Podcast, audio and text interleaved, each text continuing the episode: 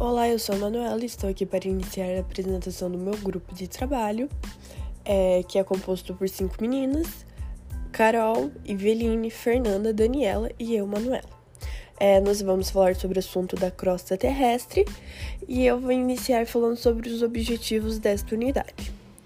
É, então, em primeiro lugar, está estudar alguns dos componentes do planeta Terra, relacionando-os a dimensões sociais e tecnológicas, compreender de maneira simplificada os processos da dinâmica do planeta que originam o solo, em especial os processos de intemperismo, identificar as rochas e os solos como componentes da crosta terrestre, identificar os três tipos de rocha, ígnea, metamórfica e sedimentar entender o que são fósseis, como se formam e onde podem ser encontrados, conhecer alguns tipos de solo, sua composição e as características específicas, estudar a composição do solo e a importância dele para os seres vivos, conhecer as diferentes formas de usar o solo e os principais processos que os degradam. Valorizar o solo, elemento de sustento da vida na terra, e promover atitudes que favoreçam sua preservação, Perceber que a porosidade e a permeabilidade são propriedades essenciais para a formação de aquíferos. Analisar amostras de solos próximos. Discutir o problema do lixo eletrônico.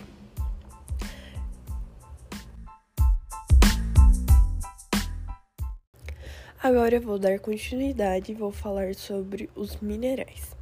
Então eu vou explicar um pouquinho o que eles são de uma forma bem simplificada. Os minerais eles são compostos inorgânicos encontrados na natureza, os quais se originam de interação químico-física diferenciada. Os minerais eles são classificados em metálicos e não metálicos. As principais propriedades dos minerais são cor, brilho, traço, dureza, clivagem e densidade.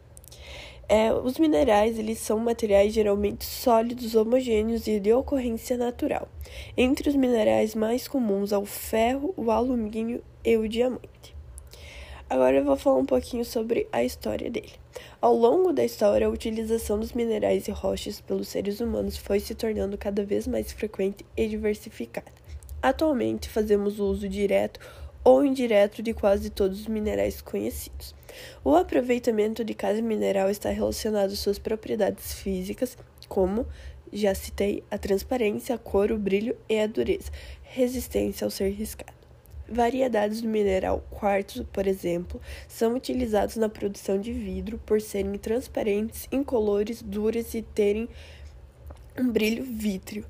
Outras propriedades também possibilitam o uso desse mineral na fabricação de instrumentos ópticos, como lentes de lupas e de óculos, e mecanismos de relógios. Os minerais e as rochas são de importância econômica para uma sociedade, são chamados de minérios. A atividade de extração mineral é chamada de mineração e deve ser realizada segundo determinadas regras, pois pode causar grandes impactos ambientais.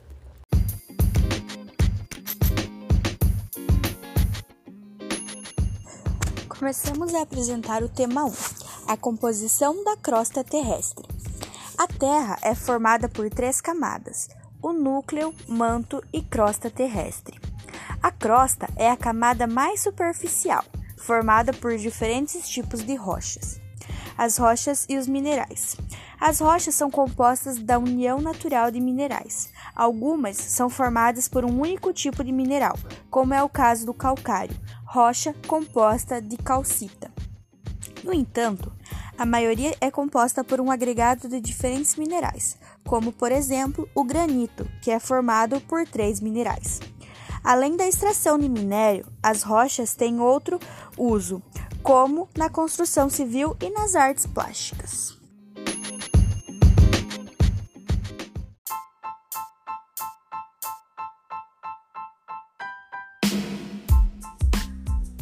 eu falarei um pouquinho sobre os tipos de rochas e como elas são vistas no meio químico e suas características nesse meio.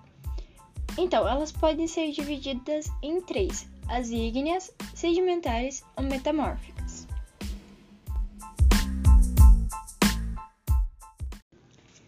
Então, começaremos a falar sobre as ígneas.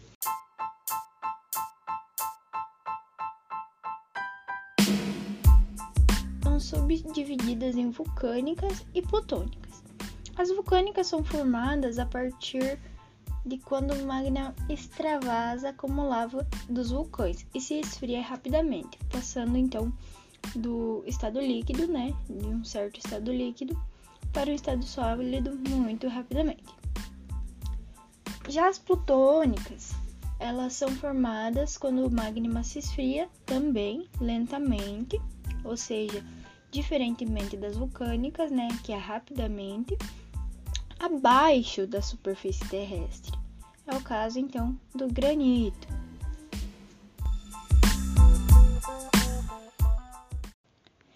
Já as rochas metamórficas são aquelas formadas a partir de outra rocha, por ação do metamorfismo. Entende-se por esse conceito metamorfismo o crescimento de cristais no estado sólido sem fusão. Elas são formadas por processos físico-químicos que ocorrem pela ação de diversos fatores relacionados com a umidade, temperatura e a pressão no interior da Terra. Como exemplo dessa rocha, podemos dizer o gneiss, que é composto pelos mesmos minerais do granito, ou seja, sendo uma rocha ígnea.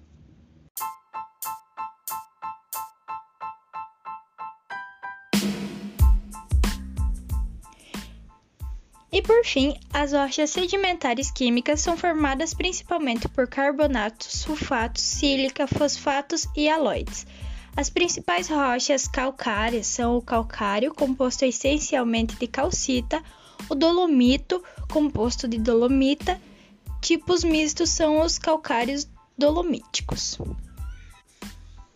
Elas são formadas na superfície da crosta terrestre sob temperaturas e pressões relativamente baixas, pela desagregação de rochas pré-existentes seguida de transporte de deposição dos detritos ou menos comumente, por acumulação química.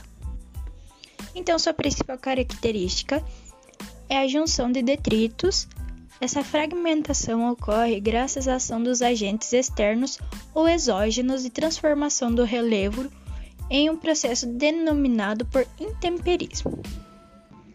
Como exemplo, por ser é, formada a partir do acúmulo de resíduos de outros tipos de rocha, são exemplos de rochas sedimentares a areia, argila, salgema e o calcário.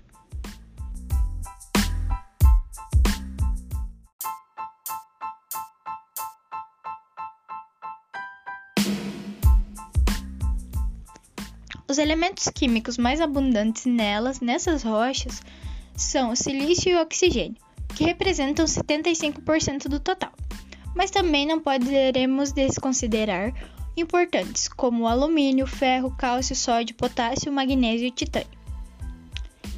E para finalizar, meu nome é Fernanda Rafaela e eu falei um pouquinho sobre os tipos de rocha.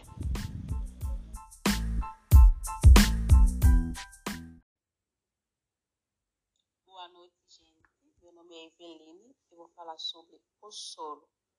Então, o solo, ele é o restante da transformação da camada mais superficial da costa terrestre.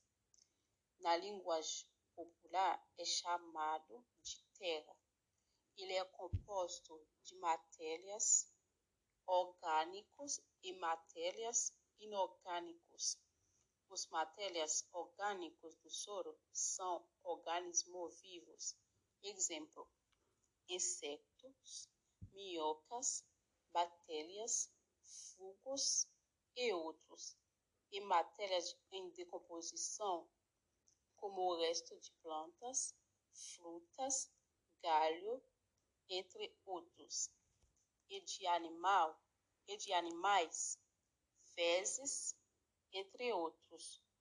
Juntos, eles formam uma telha de, de, de coloração escuro, escura. O humus, que é um fertilizante importante para o desenvolvimento das plantas.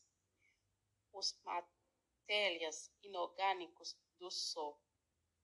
Água, ar e os minerais.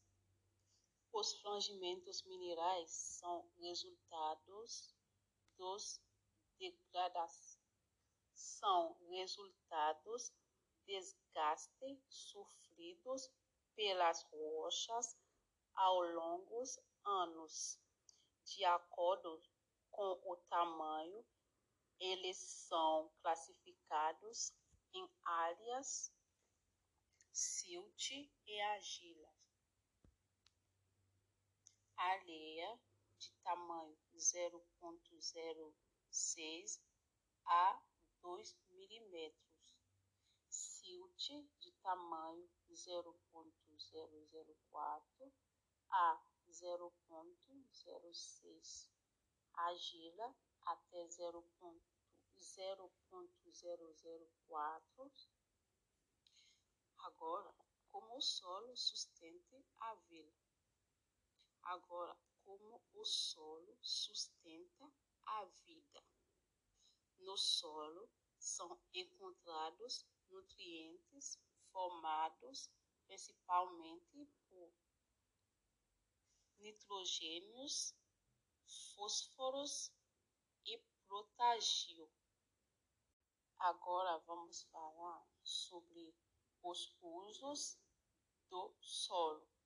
No Brasil, grande parte dos solos brasileiros é utilizada na agricultura para cultivados tanto de alimentos como de plantas para reprodução de combustíveis e de matérias-primas para a indústria e também para a criação de animal, animais.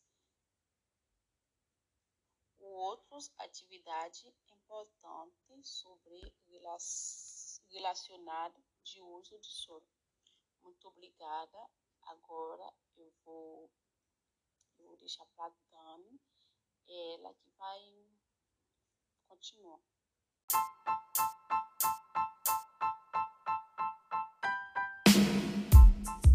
Daniela Stenhouse ele está falando um pouco sobre a degradação do solo, o qual é um processo relacionado à sua destruição.